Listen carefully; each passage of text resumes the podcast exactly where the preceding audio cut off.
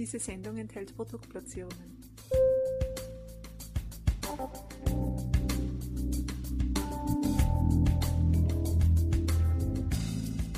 Willkommen, liebe Zuhörerinnen und Zuhörer, zu einer weiteren Podcast-Episode von Balance Beauty Time. Heute sind wir wieder auf den Hund gekommen und zwar im positiven Sinne, denn wir wollen uns heute mit unserer langjährigen Expertenpartnerin von Canina, nämlich der Tierärztin Stefanie Krugemeyer, über ein ganz interessantes Thema unterhalten. Für viele Hundehalterinnen und Hundehalter natürlich sehr wichtig, nämlich was kann ich tun, wenn mein Hund einfach keinen Appetit hat? Und ich bin sicher, unsere liebe Frau Kokemeyer weiß auch, wie auf viele andere Dinge, dazu die richtige Antwort. Und ich freue mich, dass sie heute wieder bei uns im Studio ist und ich möchte Sie gleich einmal ganz herzlich begrüßen. Hallo Herr Döller, ich freue mich. Ich freue mich auch, Frau Kokemeyer. Schön, dass Sie wieder da sind und sich die Zeit genommen haben, Frau Guggemeier, ich persönlich leide ja nicht unter Appetitlosigkeit, aber ich bin ja nicht das Maß aller Dinge. Es gibt ja viele Hunde, wo das wirklich ein Problem ist. Und äh, diese Appetitlosigkeit, ja, die muss ja auch irgendwelche Ursachen haben. Wo liegt denn da sozusagen das Problem begraben? Da gibt es viele Probleme. Ich fange mal mit dem einfachsten an. Das Futter schmeckt dem Hund nicht. Das ist einfach nicht das richtige Futter. Das äh, passt ihnen nicht. Hunde haben ja auch Geschmacksnerven und äh, jeder Hund ist ein Individuum. Das eine mag er, das andere nicht. Das sollte man respektieren. Nur bitte nicht zu viel wechseln, weil es kann auch einfach sein, dass man seinen Hund zur Appetitlosigkeit erzieht oder der Hund hat einen selbst erzogen, indem man ständig das Futter wechselt.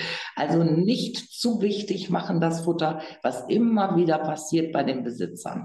Ich sehe leider sehr häufig, dass ein Hund acht Monate ist und zehn Futtersorten durch hat, weil er ja doch nicht frisst. Hm, was heißt das überhaupt? Keinen Appetit haben, nicht fressen. Wenn ein Hund mal eine Mahlzeit auslässt und es geht ihm dabei gut, er spielt, er macht normale Häufchen, er ist lustig, lustig, dann heißt das ja nicht, dass er gleich krank ist. Ja, äh, da muss man sich noch keine Sorgen machen.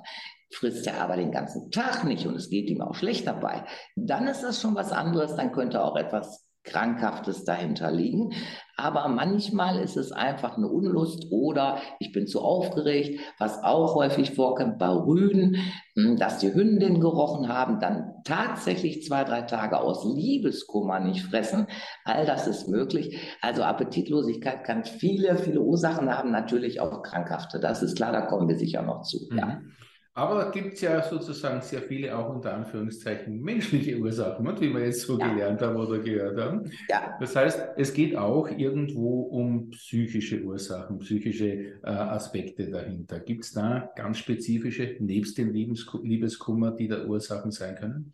ja, muss ich sagen. Es wird ein unglaubliches Bromborium um das Futter gemacht. Es wird, äh, wenn der Hund nicht gleich hingeht, wird Sahne drüber gemacht oder es wird Wurst drüber gemacht oder ach nein, der muss doch fressen. Warum geht er denn nicht hin? Kann doch nicht wahr sein. Also die Sorge des Besitzers, dass der Hund nicht frisst, ist eine immens große.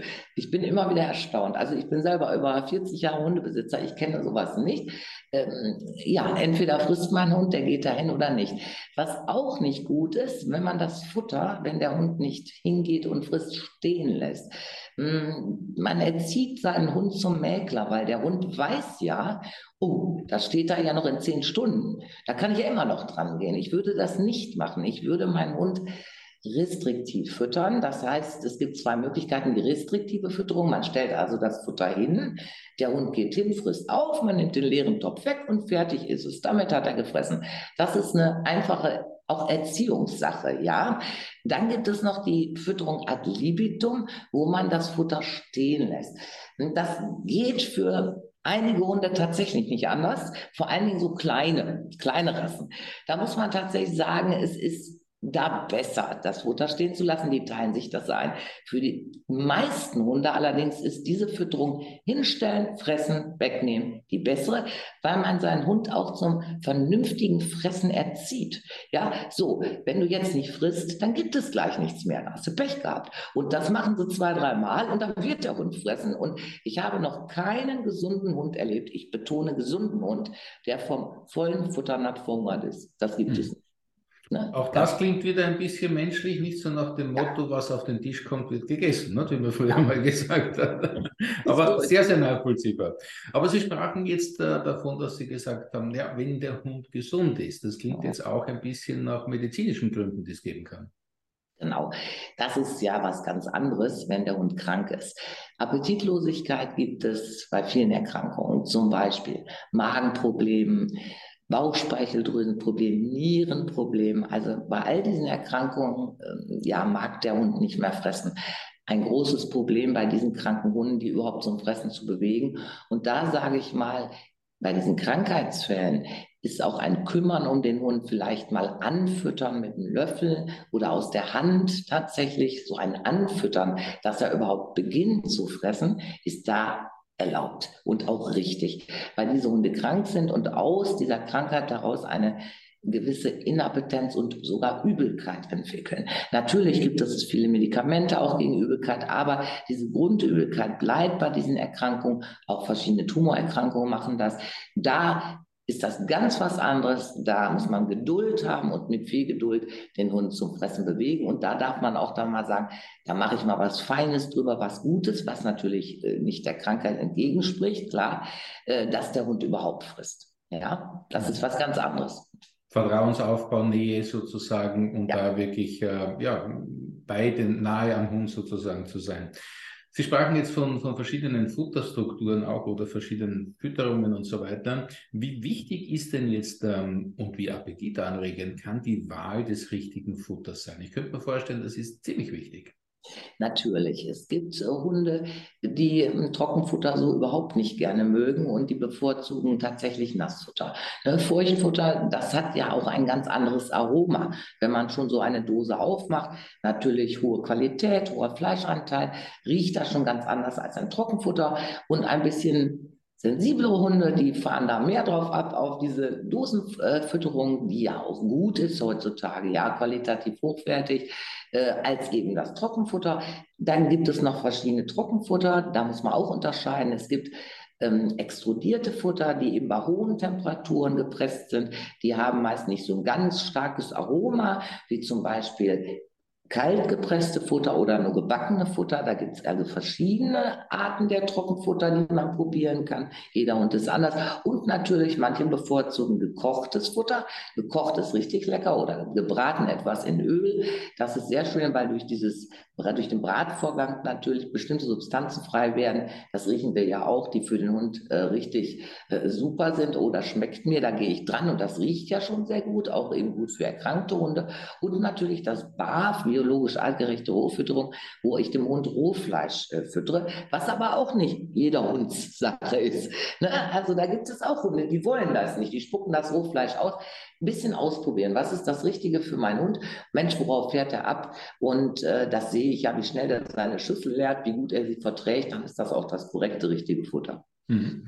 Und wenn ich jetzt alles ausprobiert habe und ich kann ihn trotzdem unter Anführungszeichen nicht zum Fressen bewegen, muss ich da von Appetitlosigkeit ausgehen? Gibt es da andere Verhaltensaspekte auch noch, die ich berücksichtigen muss, sodass ich wirklich dieses ja, äh, Problem erkenne und dann auch gegensteuern kann?